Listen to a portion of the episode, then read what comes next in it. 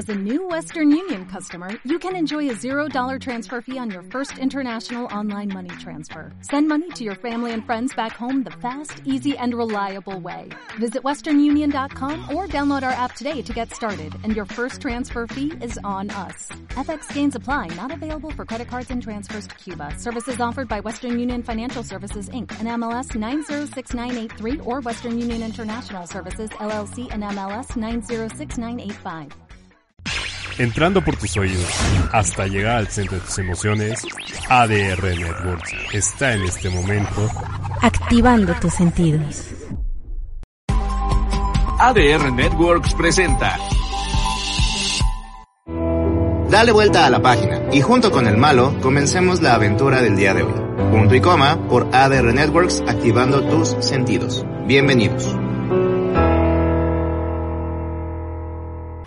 Muy buenas tardes y bienvenidos a Misión Más de Punto y Coma. Yo soy el malo y el día de hoy, después de una semana, no fue de descanso, la verdad es que estaba festejándole a mi chamaco el haberse quedado en eh, la preparatoria, por lo cual les mando un abrazo y un aplauso muy especial a todos aquellos que lograron quedarse en la educación media. Échenle chingos de ganas, porque recuerden que lamentablemente el país les toca a ustedes. Yo ya yo ya hice lo que pude y sigo haciendo mi granito de arena, pero el cambio realmente les toca a ustedes. Y si no quedaron donde ustedes querían, o estaban sus compas y todo eso, recuerden que lo importante es hacer lo mejor con lo que tenemos y no estar, pues, expensas de la comodidad, ¿ok?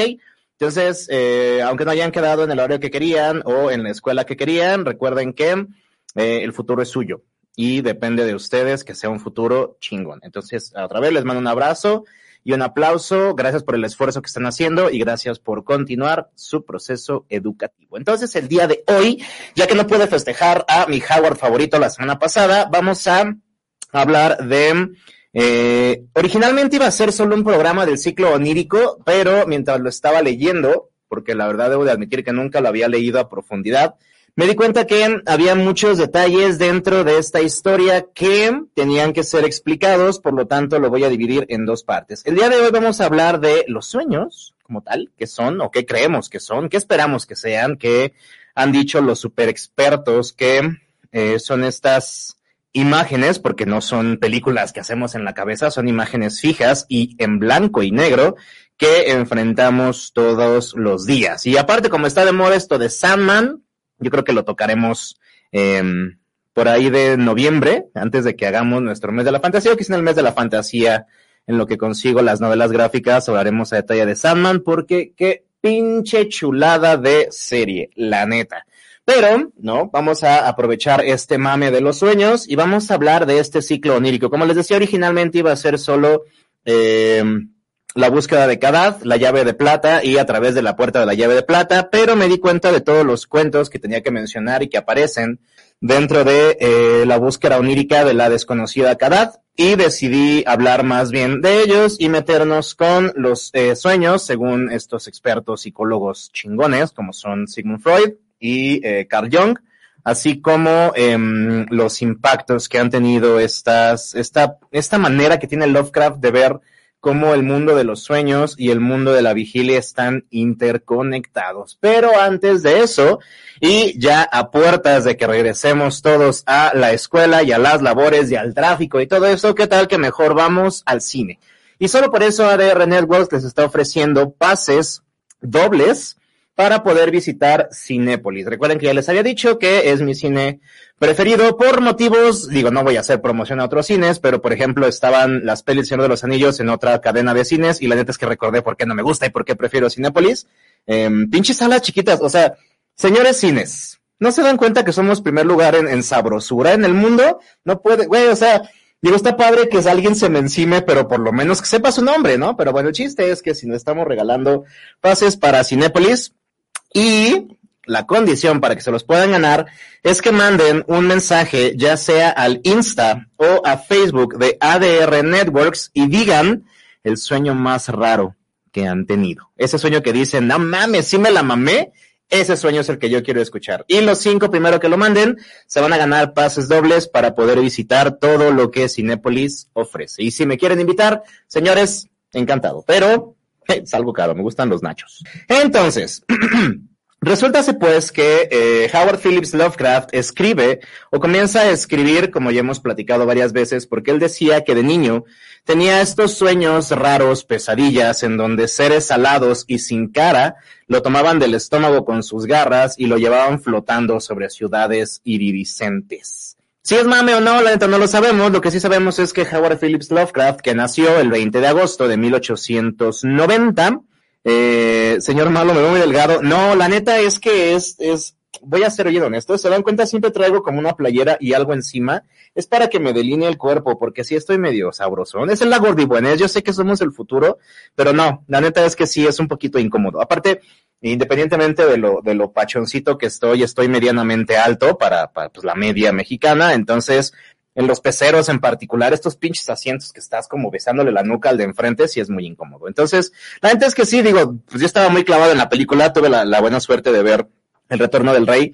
Em, en cine hice una experiencia bien diferente, pero sí, casi casi me encimaba en, la morra que estaba al lado de mí, ¿no? Y digo, hubo un punto en que no me importaba, pero sí es muy incómodo, por eso prefiero las salas de Cinepolis. Decía entonces que eh, este muchachón, Howard Phillips Lovecraft, que nace el 20 de agosto de 1890, eh, ya hemos platicado de él varias veces, hemos hecho muchos especiales de este carnal, entonces no entraremos tanto en su biografía. Lo que sí sabemos es que él es el primer Lovecraft que nace en América. Su papá es eh, llevado al manicomio por sífilis. Le gustaba andar de loquillo al, buen papá Lovecraft. Y la mamá después también es llevada al mismo manicomio porque la antes que era una pinche perra loca. Él eh, nace y crece primero en la, en, la, en la casa del abuelo, del abuelo Whipple, Whipple Lovecraft, que era así como una pinche mansión chingona poca madre, pero se le sacaba el varo. Y él decía que lo que más le dolía no era haber perdido la casa y sus rincones secretos, sino la biblioteca. Y la neta, señores, los que tenemos ya sea grande o modesta, una biblioteca, yo creo que preferiríamos que maten a nuestros, no sé, o que nos quiten, que nos quiten la tele y el play, pero que no me quiten mis libros. Güey, le estaba viendo cuánto invertido es una buena lana, neta, es que ahora sé por qué soy pobre. El chiste es que este carnal comienza a escribir eh, debido a que la neta es que no era bueno para nada más que para la escritura. Su salud era bastante endeble, muy endeble, porque de verdad su mamá estaba perra loca, o sea, eh, esta señora exigía que limaran todas las orillas de todos los muebles para que bebé Lovecraft no se diera un chingadazo y así dices, bueno, Daniel entiende, pues época victoriana, muebles puntiagudos, ¿no? Les daban de tomar mercurio en la pinche todo. Pero pues también hacía que la, la mucama se tuviera que agachar para que bebé Lovecraft no estirara la mano y estuviera incómodo. Lo vestían de morra hasta los seis años, que él mismo exigió que le cortaran los rizos y lo vistieran de hombre y todo el tiempo la mamá le dijo que era absolutamente horrible, ¿no? Yo creo que eso trauma, ¿no? Yo, yo, yo pienso, ¿eh? Así como, pues ahí han de decir que eso ha de causar pedos en los bebés, ¿no? En los niños. Entonces, pues el Howard no era muy sano, que digamos, en este asunto, pero hay, esta parte es bien importante y por eso es que em, elegí el ciclo onírico de este canal. Hay muchos más autores que hablan de estos viajes fantásticos. Eh, Recuerden que en algún momento, eh, poquitito comenzada la Revolución Francesa y este asunto de la ilustración, todo el mundo escribía que habían viajado a la pinche luna, ya fuera con un cañón, con un globo, con un toque, ¿no? De esos, de esos chidos. Pero la verdad es que Lovecraft, a pesar de que también lo maneja en la búsqueda de Kadad, él toma este mundo onírico y lo convierte en algo muy relacionable, que es, eh, yo recuerdo la primera vez, el primer cuento que leí de Lovecraft, que fue el caos reptante, que es justamente es un mal viaje de opio, eh, en donde el narrador está en una casa que se va, que va siendo roída eh, en la parte de, de, es una colina, en la parte de abajo por un ser em, titánico y monstruoso, y obviamente era un sueño. Eh, en el momento en que lo leí, no sé si a ustedes les ha pasado, por eso es que les pido este sueño más raro que les ha ocurrido para ganarse los boletos, pero yo de repente cuando sueño tengo la noción exacta de dónde estoy en mi mundo de sueños. Es una ciudad o un lugar que obviamente construye mi, mi, mi, mi inconsciente, yo lo sé, que tiene calles establecidas, que tiene negocios establecidos, que tiene personas, si es que las podemos llamar así, que yo reconozco. Em, y obviamente, y la interacción que tengo con estos fragmentos de mi psique eh, es particular, no son la, no, no es la misma interacción que tengo con, con, vamos, con uno a otro personaje. Son, son realmente eh, fragmentos, si es que lo queremos ver así, eh, únicos, individuales, me atrevería a decir. Lovecraft maneja esto, esta interconexión con el mundo de los sueños y el mundo de la vigilia en varios de los cuentos, que obviamente son eh, los escalones que nos llevan a su opus de este asunto, que es la búsqueda de Kadath.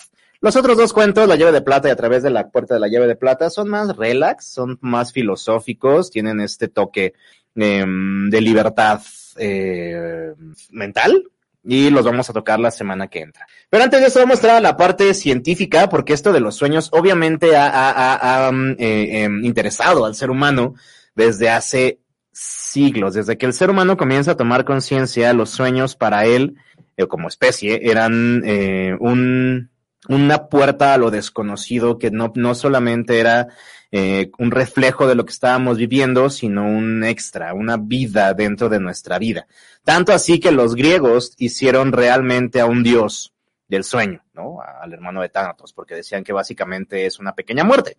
Eh, y bueno, no sé ustedes, pero las veces en que yo he tenido estos episodios más, pues sujetes de mis crisis depresivas o, situaciones que de verdad yo siento que no puedo, el sueño es, el único eh, placebo al que puedo, la única panacea a la que puedo llegar o intentar que me dé paz, ¿no?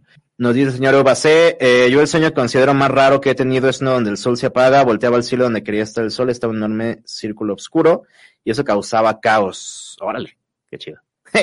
eh, mi sueño más raro, de hecho mi pesadilla más rara es bastante curiosa porque es muy nihilista. Tengo que cruzar un jardín en el que no hay absolutamente nada, solo una barda. Yo estoy de un lado de la barda y hacia el otro lado, cruzando el jardín y un pequeño estanque, está la puerta de salida. El pasto está cortado, ni siquiera es que algo se esconde en el pasto. Pero yo sé que en el momento en que ponga mi primer pie en el pasto, algo me va a atacar y me quedo congelado. Hasta mis sueños son raros. no podía ser de otra manera. Resulta entonces que Lovecraft comienza a tener Ah, no, no, no, antes de Lovecraft. Eh, teníamos dos estudiosos, muchos, pero dos estudiosos que aparte eran como, como, eran, eran super bros en algún momento de la historia y después por motivos que nadie quiere decir, yo creo que fue la droga se quisieron tocar sus partes en algún momento que se, se pelearon, que fueron el señor Sigmund Freud, papá Freud, y el señor Carl Jung, don Pacheco Jung. Eh, estos dos que comenzaron eh, siendo supercuates en, en este asunto del psicoanálisis, en algún punto Jung le dice, no, pues es que tú hueles feo, y Freud le dijo, ah, sí, pues tú tienes manos chistosas. Total que se pelearon y cada quien tomó sus caminos. Freud, el papá del psicoanálisis, papá, don don papá Freud, eh, decía que los sueños es la manera que tiene el inconsciente de hacerse consciente de un modo en el que no afecte de manera directa o absoluta eh, la visión o la percepción que tiene el individuo de la realidad. Es decir, cuando nosotros soñamos algo, en realidad, decía Freud, no estamos soñando la imagen que estamos viendo, sino una proyección que hace nuestro eh, consciente e inconsciente para que podamos enfrentar aquello que nos está causando un problema, pero que de plano ni de pedo queremos enfrentarlo en la vigilia. Y entonces, si yo sueño con payasos, en realidad no le tengo miedo a los payasos, sino a lo mejor es una persona que yo sé que es falsa, o eh, mis tías que se esconden bajo chingos de maquillaje y me pellizcan, ¿no? Y entonces yo lo estoy haciendo como consciente a través de una imagen que puedo decir, ah, no, sí, pues un payaso no va a hacer nada, ¿no? Y ya, lo puedo comenzar a, al hacer consciente, enfrentarlo. Por eso es que eh, se acuña esta frase de consúltalo con almohada. Porque si hay un pensamiento recurrente que no me da paz, lo que hago es que yo duermo, mi inconsciente lo comienza a desmenuzar con imágenes que yo pueda controlar o eh, hacer un poquito más eh, enfrentables. Y entonces ya puedo generar una solución en el momento en que lo comienzo a hacer consciente. Esto es muy importante porque también va dirigido hacia los miedos. Cuando nosotros tenemos temor a algo, un objeto en particular, un, sí, bicho, eh, la cartera vacía, ese tipo de cosas, ¿no?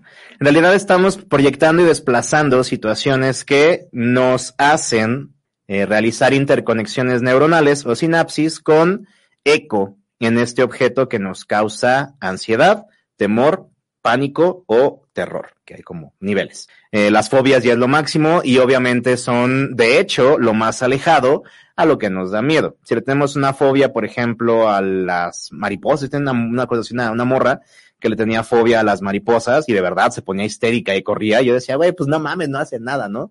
Eh, ya cuando descubrimos por qué la fobia venía, era de, de eh, a las, a las agujas.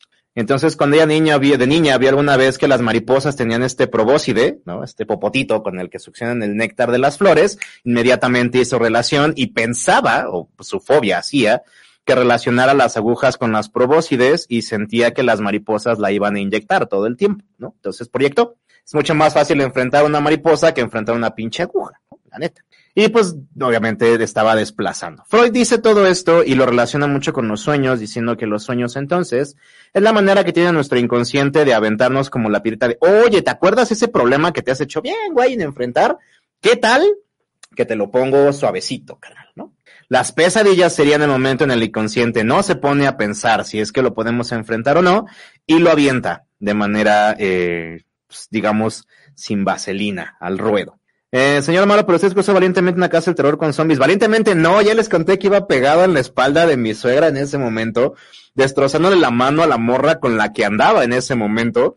Y la neta es que cada vez que tenían que salirte los, o sea, hay un, hay un, o sea, llegas a un cuarto nuevo, y en lo que estás diciendo de, ah, no mames, es el cuarto de, no sé, el exorcista, obviamente te das tiempo a que salga el, el pinche monstruo y te grito y dije, no, a la verga, yo me seguí derecho, a mí me valió pito. De hecho, cuando yo iba cruzando el último puente, apenas iba saliendo el último monstruo que era un Jason, con su, ya saben, ¿no? La sierra, que no sé por qué vergas, porque nunca trae una. Ya había cruzado a la verga y estaba esperando que cruzaran los demás. Entonces, así que digas, no mames, qué valiente, no, no, la neta no. Este, pero sí, digo, lo, lo pasé, no lo voy a volver a hacer, ¿no? Y chingue su madre quien me quiera intentar que lo haga. Pero el punto es que Freud nos habla de estos miedos para hacerlo consciente. Freud lo ve como una manera de crecer, una manera de enfrentarnos realmente y conocernos realmente. Eh, dentro del psicoanálisis recordemos que está muy ligado con la mayéutica y lo que buscamos justamente es encontrar el principio primero de aquello que no nos está permitiendo ser feliz, dirían las neurosis, porque neuróticos todos somos, y eh, comenzar a desmenuzarlo, llegar a un acuerdo entre nosotros mismos, entre decir, ok, no puedo empujar a la viejita que no se baja del pinche camión, pero tampoco tienes que ponerte esto es Esparta, mi hermano, ¿qué tal si llegamos a un punto medio, no? Y a ser más felices, ¿no? Pero entonces llega Carl Jung y dice, no mames, Freud, tú estás re pendejo, ¿no? Así al chile hasta para allá. Y él dice, y está bien, está bien, está bien padre este asunto de Jung, algún día lo voy a tocar realmente como lo está diciendo, como lo trató de decir, déjenme conseguir los libros, y se llama sincronicidad. Jung dice que los, la mente, el, el absoluto intelectual, universal humano, está interconectado. Algo así como lo que decía Platón, que existe un mundo de las ideas, un mundo absolutamente perfecto, en donde todos coexistimos, primero como ideas y después como seres tangibles, y todo lo que podemos acceder está ahí, como un absoluto o una idea. Por eso podemos tener eh, diferentes, digamos, eh, maneras de representarnos el amor, pero el amor como un absoluto lo podemos comprender nosotros aquí y en China, ¿no? Bueno, no sé, no he hablado de amor con un chino, pero pues yo supongo que se han de querer, ¿no? Me imagino. Son un chingo, entonces vale abrir. Resulta entonces que Jung dice que eh, la sincronicidad es el eh, proceso mental e intelectual en donde nosotros podemos comprender la importancia de un suceso que pareciera que no la tiene a partir de estos ecos que tenemos en el mundo eh, de la vigilia con los ecos que existen en el mundo intangible. Es decir, eh, somos capaces de comprender un suceso a través de los pensamientos recurrentes que hemos tenido antes de que ocurra el suceso. Mucho más sencillo. Si hoy me despierto cantando, no sé, mmm, ¿qué está de moda en estos tiempos? Es que ni escucho más estos tiempos. Pero no sé, imagínense que hoy me despierto en la mente, pican, pican los mosquitos, ¿no? Entonces me salgo de la cama y estoy pican con gran disimulo y bajo a, a, desayunarme, ¿no? Unos pican en la cara, ¿no? Ya, y salgo a mi chama y otros pican. ¿no? Y de repente llego al pecero y está la perra canción y digo, órale, no mames, yo traía esa canción en la cabeza. John diría, lo que ocurre, carnalito, es que los ecos universales se acercaron tanto a ti que te estaban dando un atisbo de aquello que iba a resultar importante para ti, que es la perra canción de los mosquitos, ¿no? Y entonces eh, los sueños pueden manipular, según Carl Jung, la realidad a partir de este proceso de la sincronicidad. Básicamente es como esa jalada eh, New Age de que si te lo, si, si lo, ¿cómo es? Si lo designas, te va a ocurrir, ¿no? Y entonces te va a ocurrir porque ya lo, ya lo hice, es que una palabra toda, no me acuerdo, eh, ya lo decreté. Entonces como ya lo decreté, entonces iba a pasar. Young decía más o menos este asunto. Menos hippie, pero por ahí va. Entonces, para Young existe una relación absolutamente directa entre los sueños, dentro del mundo de los sueños, y la vigilia y el mundo de la vigilia. Esta combinación la vamos a encontrar en Lovecraft. El saber que a partir del mundo de la vigilia yo puedo acceder al mundo de los sueños y lo que ocurra en el mundo de los sueños tiene una relación directa con lo que pasa en el mundo de la vigilia, está presente dentro de sus cuentos. Si son gamers y les agrada este asunto y han jugado el juego de Bloodborne, van a encontrar también esta relación entre el mundo de la vigilia y el mundo de los sueños y cómo se relacionan e interactúan estos dos. Para poder leer la búsqueda de la lejana Kadad, me di cuenta que teníamos que leer primero Polaris, más allá del mundo de los sueños, la nave blanca, la maldición que cayó sobre Sarnath, los gatos de Ulthar, Kelefais, la, la búsqueda de Iranón, el extraño, el modelo de Pigman y el caos reptante. Eh, lo innombrable también podría ser, pero todavía no encontré referencias suficientes. Vamos a ver qué onda con estos cuentos. Todos ellos forman parte de eh, un cierto ciclo onírico que se va interrelacionando conforme Lovecraft fue haciendo cada vez más, eh, digamos, rica y compleja su literatura. Recordemos que Lovecraft empezó, insisto, queriendo escribir porque antes que no podía hacer otra cosa, ¿no? Era el, el, pues, el ejercicio que le hacía menos, pues que le causaba menos pinche cansancio, ¿no? Pero eh, los cuentos conforme fueron evolucionando y fueron haciéndose cada vez más complejos, fueron teniendo una interrelación y eh, de ahí vienen obviamente los, los cuentos de los mitos de Cthulhu, o Cthulhu, como él decía que se pronuncia, y obviamente los miclos de los ciclos mitos y los cuentos de los ciclos oníricos, que son estos cuentos que yo les mencionaba. Podemos ver ecos dentro de estos cuentos de muchas historias clásicas que ya conocemos. Por ejemplo, Kelefais, que es obviamente esta historia de un muchachón que a través de sus sueños tenía eh, visiones de una ciudad en donde él llegaba y lo trataban bonito y se cambió el nombre, se llamó Curanes porque no le gustaba cómo se llamaba y que se llamaba, no sé, Eustaquio o algo así.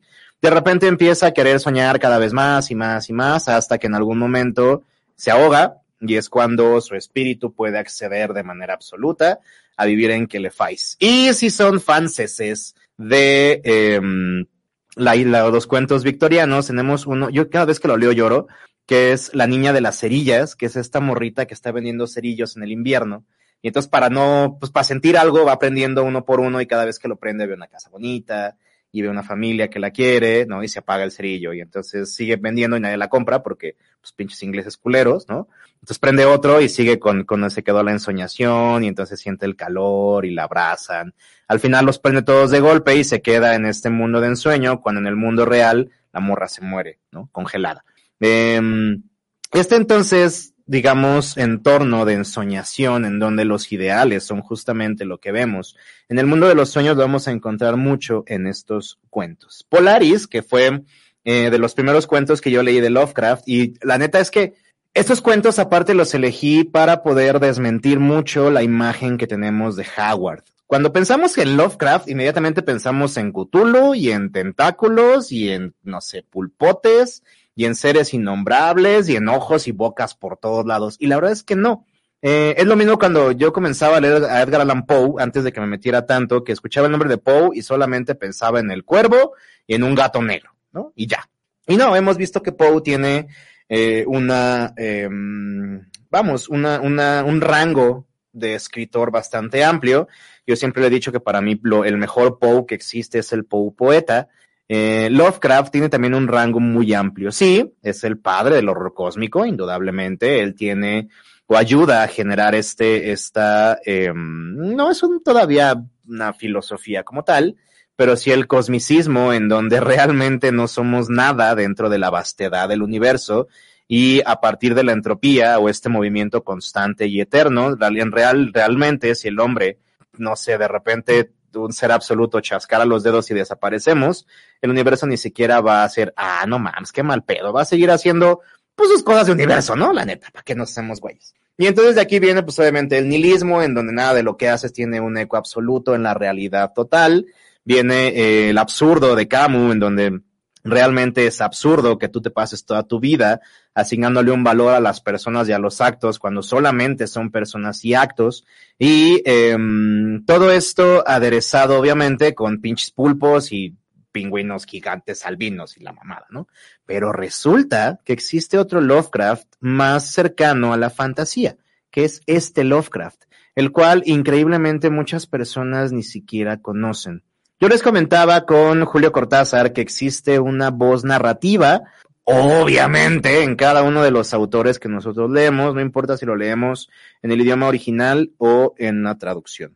Yo comencé leyendo a Lovecraft en español y recuerdo cómo las voces o la voz narrativa que yo tenía dentro de mi cabeza era muy diferente en estos cuentos cercanos a la fantasía y obviamente en los cuentos que tenían cierto horror cósmico. Hay un punto intermedio, por ejemplo, el grabado en la casa, en donde ni es totalmente fantasía, ni es totalmente horror cósmico, ¿no? Y, se nota este juego de voces. Pero en este tipo de historias, la voz que escuchamos es una voz mucho más tranquila, la narración es más rápida. Cuando leemos un cuento de horror cósmico de Lovecraft, podemos sentir como eh, la narración es mucho más densa, más espesa, digámoslo así, y obviamente nos va jalando para llegar al punto culminante. Recuerden que Lovecraft era un fiel alumno de Poe y tiene esta explosión del clímax casi al final del cuento para que nos deje diciendo, verga, güey, no mames. En cambio, estos no.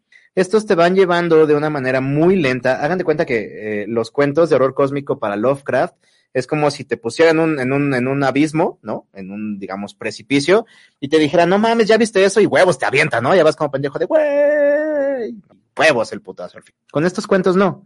Con estos cuentos es como, eh, en lugar de aventarte, te, te, te, te regalara, digamos, la facultad de planearlo. Y vas bajando poco a poco. En estos cuentos, Lovecraft se nota cómo se va y se, se, encasilla mucho en los detalles.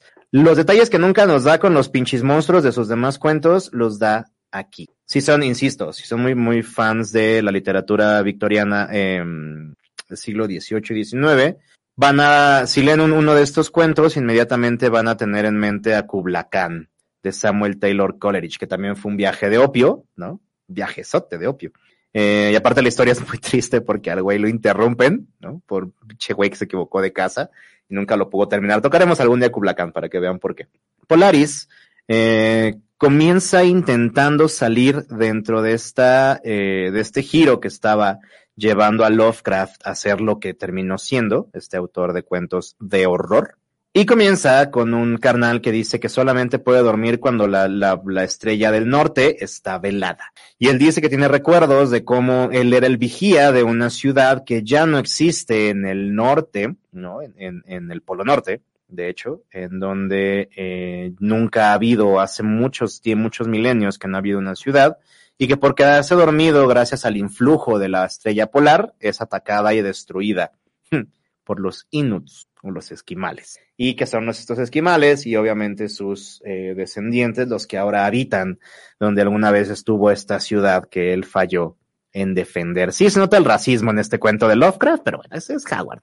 Vamos a entenderlo. Eh, a través de los muros del sueño, escrito en octubre de 1919, es eh, de hecho, comienza diciendo, güey, no mames, yo entiendo por qué a la gente no le intriga tanto los sueños, si son tan pinches raros, güey. Realmente estás a, dos pasos de la muerte de manera voluntaria todas las noches, nomás para, eh, sí, para eh, tener delirios muy, muy, muy, muy, eh, pues sí, claros y fijos, ¿no? O sea, literal, nosotros elegimos eh, estar en este, en este estado de pues sí, de inconsciencia. Y en esta historia nos narra de un, un montañés que tiene eh, ataques de ira y se la pasa balbuceando que él es un ser luminoso y que va a quemar con ira y, y eh, fulgor, fulgor a todo el que evite que lleve a cabo su venganza.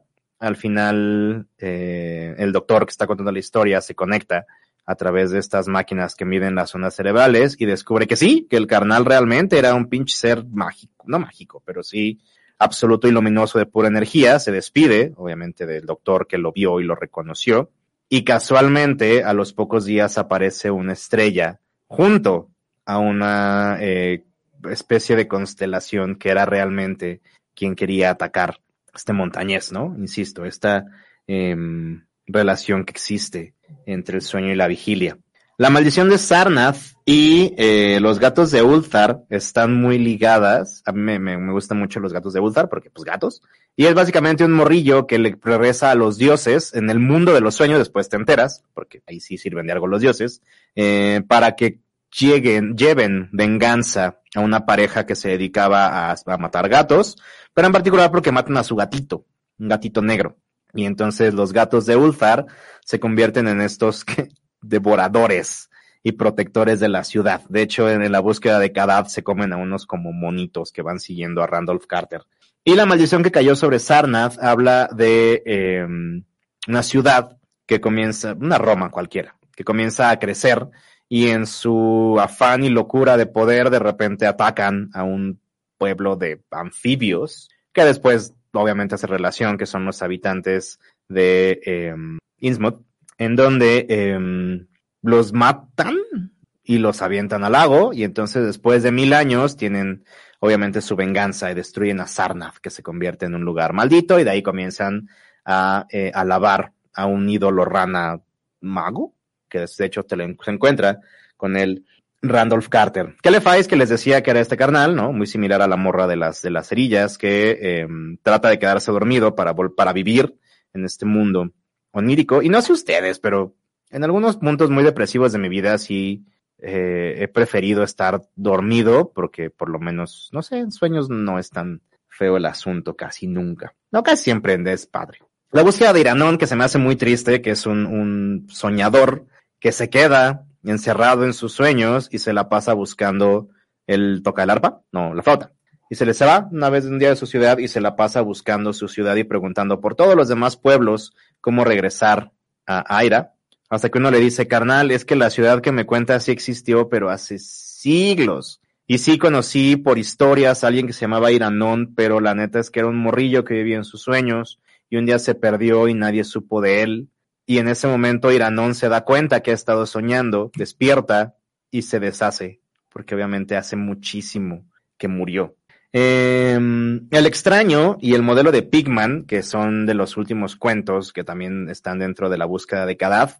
En el extraño nos habla en primera persona de un tipo que ha vivido bajo tierra mucho tiempo y de repente escala mucho, pero no solamente llega a nuestra realidad. En la búsqueda de Kadaf nos explican que viene del mundo de los sueños, en donde los gules se reúnen a comer y que sí tiene que escalar mucho y pasa justamente por las mismas torres para llegar al mundo de la vigilia eh, The Outsider o el extraño originalmente tenía una relación directa con Lovecraft porque él decía, güey, sin importar lo que haga, sin importar lo que piense, sin importar quién esté a mi lado, yo siempre voy a ser un extraño para las personas.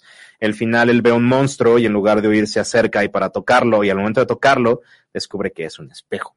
Y el modelo de Pigman nos habla de un pintor, Richard Pigman, que tiene un pozo que obviamente se abre al reino de los sueños, después nos enteramos, y de ahí puede sacar criaturas eh, feas para poder pintar, hasta que se lo comen y se convierte en un ghoul, ¿no? Y ahí de hecho ayuda al, al eh, soñador que está buscando Kadaf. Estos cuentos, entonces, son aquellos que vamos a estar encontrando dentro de la búsqueda de Kadaf como referencias, obviamente, y de hecho hay gente que está tan intensamente eh, metida dentro de la búsqueda de Kadaf, que hay un mapa, voy a eh, ponerlo en la imagen para la siguiente semana, de el mundo de los sueños. Este mundo de los sueños entonces, que está conectado con la realidad, vamos la siguiente semana a viajar juntos y a ver qué es lo que ofrece, desde los gatos que de un salto llegan a la luna, hasta los eh, barqueros caníbales que básicamente son sátiros,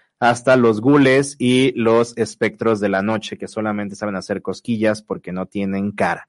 Encuentra Kadaf, no la encuentra, ¿qué es la llave de plata? Todos tenemos una o no la tenemos. ¿Y qué hay más allá de esta puerta? Lo veremos la siguiente semana cuando acompañemos a Randolph Carter desde que pierde a su compa en una catacumba hasta que cruza la famosa llave, la famosa puerta de la llave de plata. Esto fue punto y coma con la primera parte del de el ciclo onírico de HP Lovecraft, celebrando un poquito tarde su cumpleaños.